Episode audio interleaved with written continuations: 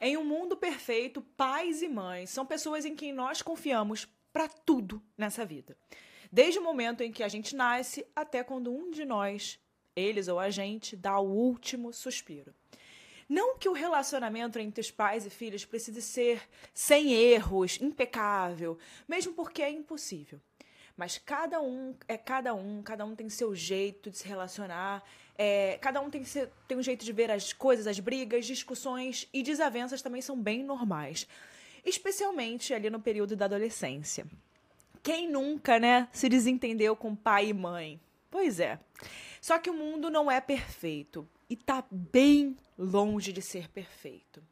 Mas essa coisa de pai e mãe, de proteção, de amor incondicional, deveria ser sagrada, deveria ser universal. Deveria existir uma lei que proibisse, gente, assim, qualquer pai ou mãe de maltratar os seus filhos ou tirar deles a oportunidade de viver uma vida longa e boa.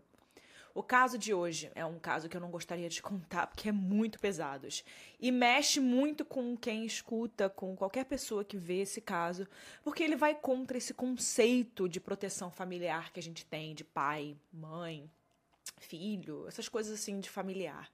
A história de Elizabeth Fritzl traz à tona todos os piores pesadelos de qualquer criança sobre bicho-papão, homem do saco, qualquer coisa que você tenha ali sonhado quando você era mais jovem, quando você era mais quando você era criança, que poderia ser seu pior medo. É, esse, esse era o pior medo dela. O caso de hoje é uma prova de que os monstros que tememos tanto quando somos crianças não estão debaixo da nossa cama, não se escondem na escuridão. Eles estão por todos os lados, em plena luz do dia. E o pior, eles podem estar na cama ao lado. Aqui é Erika Miranda e esse é mais um episódio do Casos Reais. Antes da gente começar o episódio aqui hoje, eu vou pedir para vocês não deixarem de se inscrever em qualquer lugar que você estiver escutando esse podcast. É muito importante para mim, isso ajuda muito o Casos Reais. E também, se você tá no Instagram, compartilha aqui esse episódio, bota lá nos seus stories, me marca que eu sempre compartilho e eu gosto muito de ver vocês compartilhando que eu consigo saber quem são vocês, fico mais próxima. Esse caso aqui eu recebi no meu e-mail, então eu recebo muitos casos pelo meu e-mail e esse aqui ele tinha muito pedido. Então eu tratei logo de trazer para vocês. Quem quiser mandar, um, mandar uma sugestão de caso, é só ir no site www.casosreaispodcast.com.br e lá você consegue enviar o caso que você quer escutar aqui. Eu vou abrir aqui um negócio que o nosso podcast está dando problema em algumas plataformas de áudio, como Deezer, Apple Podcasts, é, é YouTube está funcionando. Então tem outras plataformas aí que o pessoal gosta de, de usar, tipo Amazon, que tá dando problema. Então, até normalizar, eu recomendo para quem para quem conhece alguém que escuta casos reais, compartilha o YouTube, é, compartilha o Spotify, porque no Spotify e no YouTube tá tudo rodando normal, tá bom, gente? Então é isso. É, vamos parar de conversa e vamos pro episódio dessa semana. E esse é o caso de Elizabeth Fritzl.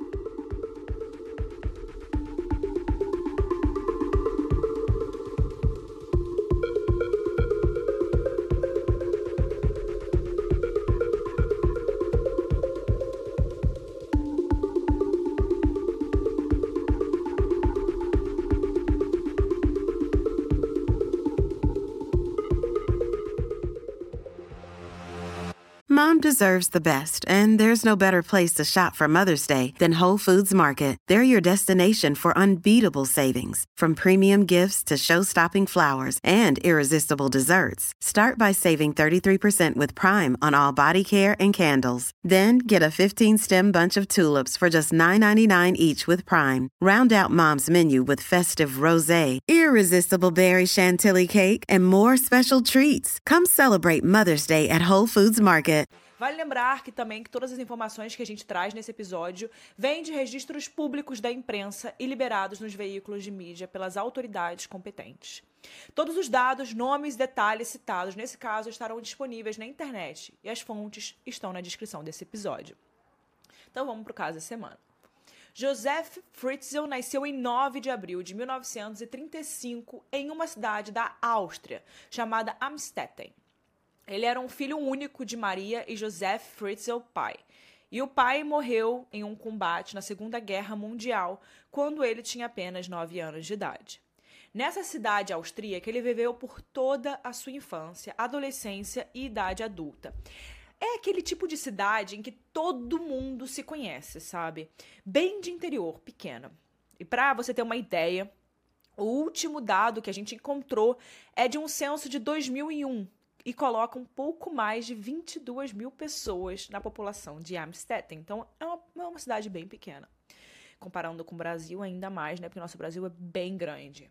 Uma dessas, né, que morava nessa cidade era Rosemary, uma jovem que, assim como ele, nasceu e cresceu naquele lugar. Quando Joseph tinha 21 anos e estava se formando como engenheiro e eletricista, a Rosemary estava com 17 anos. Então eles se casaram naquela época, naquela pequena cidade onde as suas vidas, né, aconteciam. E eles se conheceram por lá. Juntos, o casal teve seis filhos: Elizabeth, Ulrich, Doris, Harold, Joseph Jr. e Rosemary Jr. Algumas fontes dizem que foram sete filhos, não seis, mas eu não encontrei nada sobre essa sétima pessoa que talvez seria uma menina. A mais velha, Elizabeth nasceu em abril de 1976, dez anos depois que seus pais se casaram. Ela não tinha como saber, mas quando a Elizabeth tinha apenas um aninho de idade, o Joseph pegou 18 meses de prisão por estupro uma enfermeira. E ele a manteve refém com uma faca para poder abusar de forma íntima ela. As coisas iriam piorar ao longo dos anos. Então, só para vocês saberem como era Joseph, né, o pai.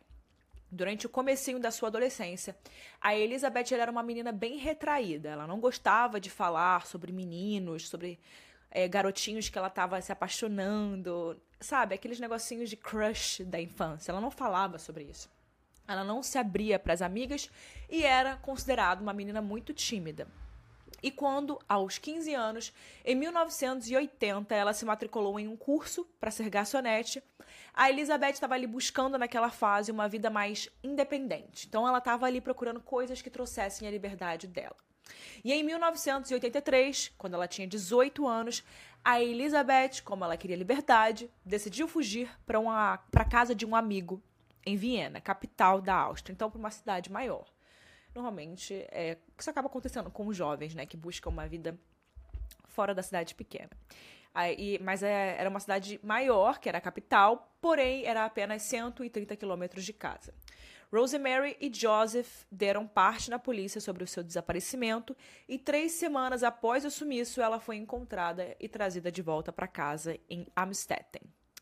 Então, em 1984, era agosto de 1984, quando a Elizabeth continua tímida, retraída e fechada. Então parecia até que ela, aquela era a personalidade dela. Então o Joseph, o pai, pediu uma ajuda para ela levar uma porta para o porão da casa que eles moravam. E ele estava ali reformando aquele porão.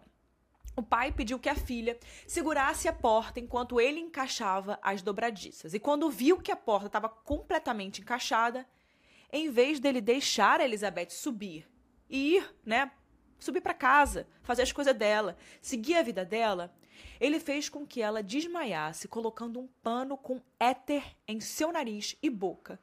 E quando ela acordou, Elizabeth estava trancada ali dentro, atrás da porta que ela mesma ajudou o seu pai a parafusar. A fachada da casa dos Fritzels mostra que era uma a fachada da casa dos Fritzel mostra que ele era que ali é uma residência grande para poder comportar uma família de dois adultos e seis filhos. E ao contrário dessas casinhas no meio do nada que a gente costuma ver, né, principalmente fora do Brasil, a dessa família era uma, uma casa numa rua bem movimentada da cidade. Né, daquela pequena cidade. Então, é, eles acabavam ali dividindo as duas paredes laterais da casa deles com outras casas. Então, não era no meio do nada. O porão em que a Elizabeth estava presa tinha entre 40 e 60 metros quadrados no subsolo e contava com um banheiro, uma cozinha, televisão e espaço para dormir. O Joseph ele tinha planejado uma casinha dentro da sua casa, no porão, né? Mas a Elizabeth via aquilo como realmente era, um cativeiro. desesperada. Ela batia nas paredes, na porta, gritava. Ela chegou a arranhar o teto para poder pedir socorro. E ela acabou quebrando as unhas das mãos porque ela estava fazendo muita força. E num completo terror, medo de ficar ali dentro, ela acabou ficando com os braços manchados de sangue. Mas ninguém veio ajudá-la. O homem, o pai, era engenheiro. No mínimo, ele fez um isolamento acústico em todo o porão, muito antes da Elizabeth ir parar lá. Já que, pelo visto, quando ele o ajudou, quando ela ali o ajudou a colocar a porta, tudo já estava pronto, né? Aquilo ali era só o toque final. Era só assim, ó, você bota a porta e eu te prendo aí dentro. Então, é aquilo ali era só o, o toque final mesmo dele, né? Essa porta, aliás, tinha uma fechadura que só podia ser aberta por senha. E claro, né? Adivinhem? Só o Joseph conhecia a combinação numérica para poder abrir essa fechadura. Por isso, mesmo com toda a sua família ali em cima, ninguém, ninguém a ouvia ou, ou sentia qualquer coisa, um tremor. Nada, gente, nada, nada, nada. E a luz do sol não entrava naquele cômodo. Sem saber quanto tempo tinha se passado desde que ela foi colocada ali, a Elizabeth começou a criar formas de fugir daquela realidade, daquela, daquele pesadelo que ela estava vivendo na vida real. Ela fechava os olhos e fingia que estava viajando por lugares incríveis que ela queria muito conhecer e nunca teve a oportunidade. E ela só abria os olhos quando ela via um movimento naquele lugar, naquela porta, que era quando seu pai vinha lhe deixar alimentos e abusar dela.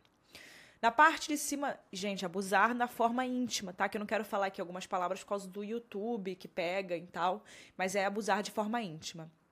Na parte de cima da casa, a mãe, a Rosemary, e os irmãos, eles estavam muito preocupados com o sumiço dela, claro, né?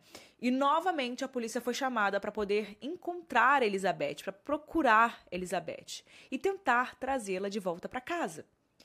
Um mês depois do desaparecimento da jovem, uma carta com selo e tudo mais, gente, perfeita, é entregue à polícia de Amstetten. Escrita de próprio punho por Elizabeth, a carta contava que ela estava hospedada na casa de um amigo e que ela não queria voltar, porque ela estava cansada de viver ali. Ela fez uma ameaça. Se qualquer familiar começasse a procurar por ela, ela sairia do país. Aí, com um mundo grande fora da Áustria, ela seria praticamente impossível de ser encontrada, né? Sua mãe, Rosemary, ela chegou a desconfiar de que Elizabeth tinha fugido de casa para poder se juntar a uma seita. Só que a garota era muito tímida, né, retraída, como a gente já falou aqui algumas vezes, e para fazer parte de uma seita ou criar uma, né, sei lá qual era a situação, ela precisaria ser uma pessoa comunicativa, extrovertida, lidar com pessoas diferentes. E aquela não era muito a personalidade da filha que ela conhecia, né? O tempo foi se passando temendo nunca mais ver a filha, já que reconheceu que aquela era mesmo a letra dela, o jeito de escrever, o jeito de tudo, a Rosemary tirou a polícia do caso. Sempre que tinha um impulso de voltar a procurar pela filha, misteriosamente outra carta aparecia, e Elizabeth dizia que estava bem e feliz, o que acalmava de certa forma ali a sua mãe e os seus irmãos. Só que, claro, Elizabeth estava sendo forçada a escrever tudo isso pelo próprio pai, entre aspas, que não apenas ameaçava sua vida quando pedia para ela escrever a carta, quando, como também dizia que iria matar outros membros da família se ela se recusasse a escrever. O inferno de Elizabeth é inimaginável, eu não consigo colocar em palavras como devia ser aquele inferno que ela vivia. Não tem como prever como ficaria se ele fizesse ou fingisse o que estava prometendo, porque ele já tinha chegado num nível de loucura muito grande para poder tirar a vida até das, dela, de qualquer pessoa, é um passo, né? Em um belo dia, mas nessa situação não era nada belo, né? Apareceram na porta da casa dos Fritzl três crianças, Lisa, Alexander e Mônica. E elas vinham com uma nova carta de Elizabeth, dizendo que teve os filhos, mas como não queria cuidar desses filhos, ela estava mandando o trio ali para casa dos pais. Logo, Joseph reportou à polícia que as crianças tinham sido entregues a ele e que seriam adotados pela família, por ele e pela sua esposa, e que a filha dizia ser mãe deles. Como o Joseph, pela sociedade ali, pela aquela cidade, ele tinha uma reputação respeitada, era conhecido e estava acima de qualquer suspeita, as autoridades acreditaram nele e ele parecia realmente um avô preocupado com os netos que foram abandonados à própria sorte pela mãe. O que ninguém sabia era que esses filhos eram dele com Elizabeth, vítima de incesto. E que não eram as únicas crianças que estavam ali. Elizabeth, gente, ela engravidou muitas vezes por conta dos abusos que ela sofria do pai. E o seu primeiro bebê morreu no parto, mas ela teve e criou seis crianças naquele cativeiro de quarenta e poucos metros quadrados. Um dos motivos pelos quais essas três foram retiradas de lá daquele lugar é porque não tinha mais espaço para poder comportar aquela família. Em 40, né, poucos metros, como eu disse. Além disso, ficaria cada vez mais difícil para Joseph continuar com as suas rotinas de abuso. Só que o monstro é um monstro, né? E esse daqui que a gente está falando hoje é um dos piores. Quando a Elizabeth se recusava a manter alguma relação com ele, ele desligava a energia do cativeiro por dias e se negava a entregar comida a ela e às crianças. Então, ele deixava ela numa situação em que ele encurralava ela num labirinto sem fim de violência. Vocês devem imaginar, né? O que será que ela estava fazendo para poder sair daquela situação? E aí era isso que ela fazia. E ela sofria muito com o que ela fazia, além do que ela já sofria diariamente naquela situação. Em 1994, dez anos depois de ter prendido Elizabeth com os filhos né, desse incesto, o Joseph ele fez uma ampliação daquele espaço, colocou mais uma televisão, um videocassete e um rádio no porão. Nas horas livres, ele ensinava as crianças a ler e escrever, como se aquela fosse uma dinâmica de uma família normal. Mais 10 anos se passaram. Em 2004, Elizabeth completou 20 anos sem ver a luz do dia. Ela já não podia fugir em pensamento daquele lugar, como ela fugia no início daquele cativeiro, né? É, quando ela fugia para poder viajar para algum lugar que ela sempre queria, para poder viver alguma coisa fora daquele lugar na mente dela, na imaginação dela. Agora ela tinha que cuidar das crianças para poder olhar e proteger crianças que ela tinha do próprio pai. Só dá para imaginar o quanto ela não deve ter lutado para que toda essa violência ficasse apenas com ela, né? Uma mãe. Uma mãe sempre vai ser mãe. Many of us have those stubborn pounds that seem impossible to lose, no matter how good we eat or how hard we work out. My solution is PlushCare. PlushCare is a leading telehealth provider with doctors who are there for you day and night to partner with you in your weight loss journey. They can prescribe FDA-approved weight loss medications like Wagovi and Zepbound for those who qualify. Plus, they accept most insurance plans. To get started, visit plushcare.com slash weight loss. That's plushcare.com slash weight loss. Apesar de toda a dor e frustração de ter perdido a juventude inteira dentro daquele lugar. Em 2004, a filha mais velha, que ainda morava no porão, chamada Kirsten, passou mal e desmaiou dentro do cativeiro. Era 19 de abril. Elizabeth implorou para Joseph que levasse a Kirsten ao hospital. Então ele chamou uma ambulância. E ela acabou ajudando o Joseph, que já era um senhor de idade, a poder levar a menina ali já desfalecida para a entrada da casa. E foi essa, pela primeira vez em 24 anos, que Elizabeth viu a luz do sol. Logo ela foi né, mandada ali, ela foi ordenada para poder voltar para o cativeiro onde permaneciam os seus outros dois filhos. E o Joseph avisou as autoridades que mais uma menina, mais um bebê, tinha aparecido como sendo filha fugitiva de Elizabeth. E ele até mostrou uma carta que supostamente tinha chegado junto com a criança, reafirmando que Elizabeth não queria ser encontrada e que agora fazia parte de uma seita religiosa. No hospital, quando a criança acordou a Kirsten, ela contou à polícia tudo, tudo, tudo, tudo, tudo, tudo o que ela tinha vivido naquele lugar e informou que lá ainda estavam a sua mãe e os seus irmãos. O caso de desaparecimento foi reaberto, e quando essa nova carta da seita apareceu, os policiais começaram a desconfiar. Muitos anos depois, Elizabeth tinha escrito coisas que pareciam ter sido ditadas e eram estranhas. Não correspondiam com a forma de falar de alguém que foge ou que se junta a uma seita. Mas sem um mandado de prisão, eles não poderiam entrar na casa de Joseph e nem precisariam. Menos de dez dias depois da ida de Kirsten ao, ao hospital, foi a vez da própria Elizabeth passar mal e implorar por atendimento médico. Dessa vez, não tinha como escondê-la. Então, o Joseph a enviou ao hospital e, em casa, disse a Rosemary que, 24 anos depois de fugir de casa, a filha Elizabeth tinha retornado. Depois de medicada e já estável, com a saúde estável, Elizabeth contou à equipe do hospital a mesma história que a Kirsten contou alguns dias antes, e a polícia foi novamente acionada. Dessa vez, a residência dos Fritzl foi revistada e, para o assombro de todo mundo na região, familiares, vizinhos, amigos e a própria família Fritzl, que a família que morava em cima, a verdade foi revelada. Elizabeth, que estava desaparecida há quase três décadas, nunca tinha saído da própria casa. Mas isso só aconteceu porque a polícia garantiu a Elizabeth que ela e os seus filhos não precisariam ver o Joseph nunca mais, porque ela estava resistente a contar tudo que ela queria contar, tudo que ela sabia, tudo que ela viveu.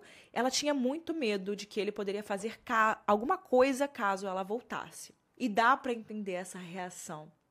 Imagina como é que não estava a cabeça dela depois de quase três décadas convivendo com uma pessoa dessa? Primeiro, porque ela já tinha a vida dos filhos a temer, não só dela, né? E segundo, porque quando ela fugiu de verdade, a polícia foi a responsável por entregá-la na mão do pai. Ele foi levado para interrogatório e confessou em 28 de abril de 2008 que sequestrou a própria filha, a manteve em cárcere privado como escrava né, sexual e que do incesto nasceram sete filhos, sendo que o primeiro deles morreu durante o parto. Aquelas crianças que já viviam com ele, então não eram filhos de Elizabeth como desconhecido, né, membro de alguma seita estranha, mas eram filhos dele mesmo. As crianças eram filhas do próprio avô. Para piorar, ele ainda disse que tudo o que acontecia entre ele e Elizabeth naquele porão nojento era consentido por ela. A única parte boa dessa história que a gente pode falar assim, né, que dá para falar, é que ele demonstrou tecnicamente como ele isolou acusticamente o porão e ampliou sem que ninguém se desse conta, comprovando que nem a esposa Rosemary, nem qualquer um dos seus outros filhos que moravam em cima tinham conhecimento do que acontecia ali naquele subsolo. Quem é mais jovem não vai se lembrar, mas a descoberta de um homem que mantinha a própria filha como escrava no porão de casa chocou o mundo inteiro. E claro, a população da, da Áustria ficou enfurecida. Assim que recebeu a sentença de prisão perpétua por estupro, cárcere privado, incesto e assassinato por negligência de, ser, de seu recém-nascido, Joseph Fritzl foi separado dos outros presos porque eles estavam muito indignados com aquilo e queriam tirar a vida dele ali na prisão. A mídia, vocês imaginam como a mídia não foi peso atrás da mãe e dos irmãos que moravam naquela casa, porque no começo ninguém acreditava que tudo aquilo tinha acontecido no porão e que ninguém nunca conseguiu ouvir nada.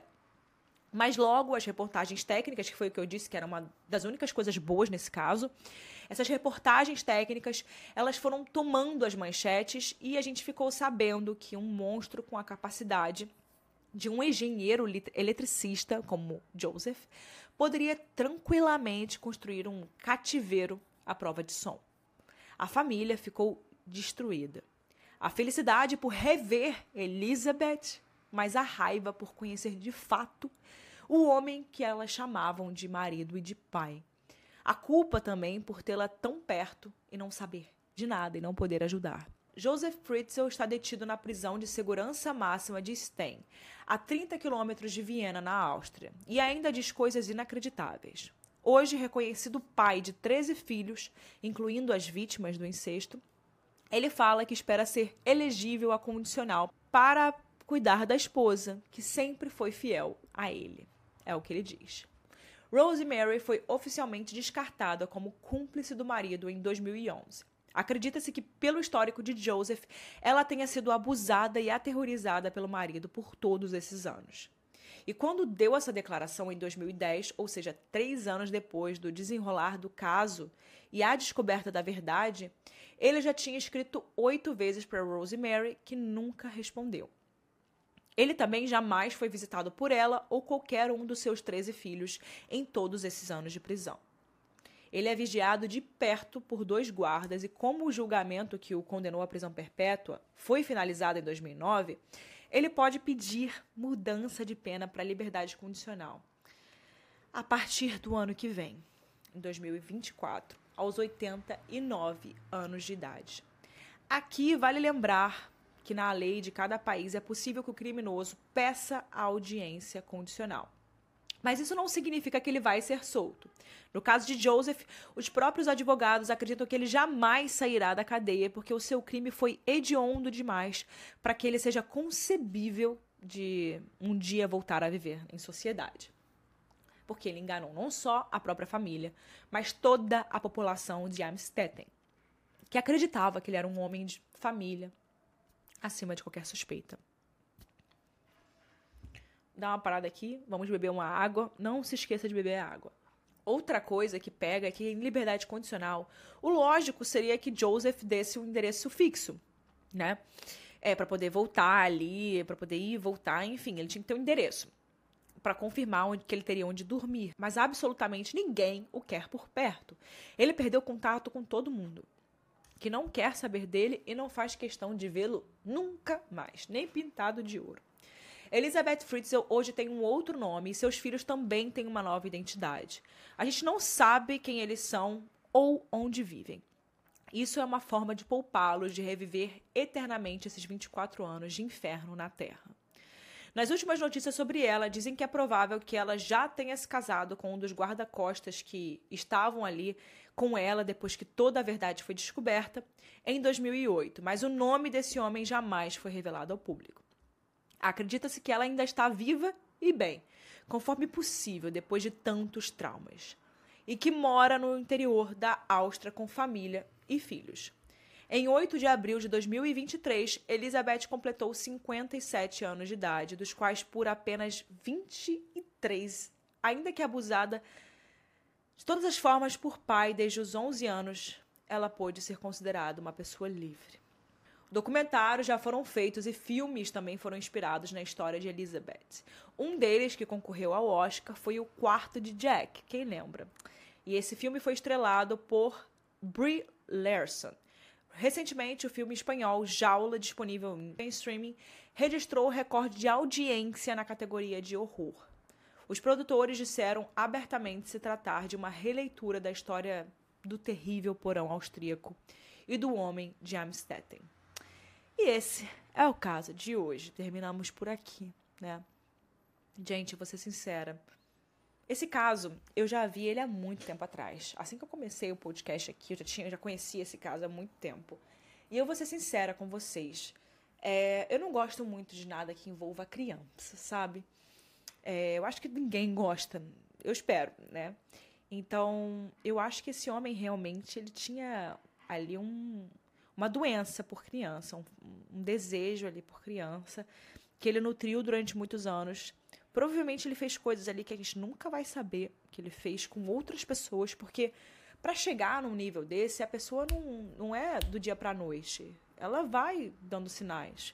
Ela vai fazendo coisas ali aos poucos, não que a Rosemary estava errada de não ter notado os sinais, porém, é, muitas pessoas, talvez na época, ficaram com medo de revelar alguma coisa que aconteceu com elas, que ele pode ter feito.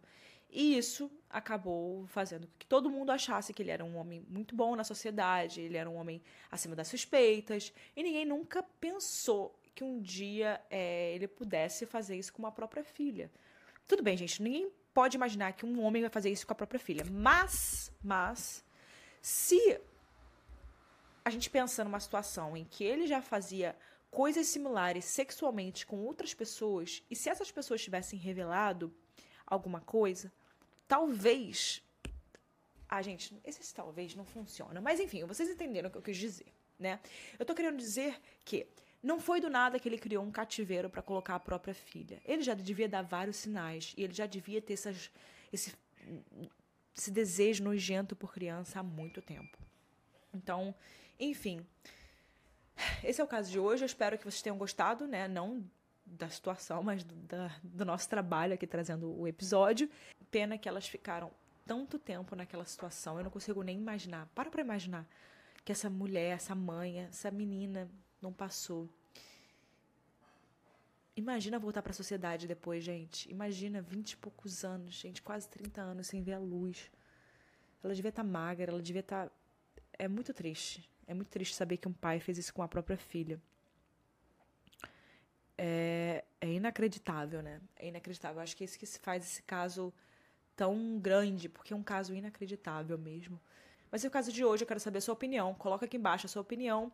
E também, se você quiser sugerir algum caso por casos reais, é só ir lá no, podcast, no site www.casosreaispodcast.com.br que eu vou adorar saber a sua opinião. E eu sempre tenho, eu tenho uma lista no meu celular de todas as opiniões que vocês me dão. Então é muito importante. Vejo vocês semana que vem, na próxima quarta-feira, feira com mais um episódio. Tchau, pessoal.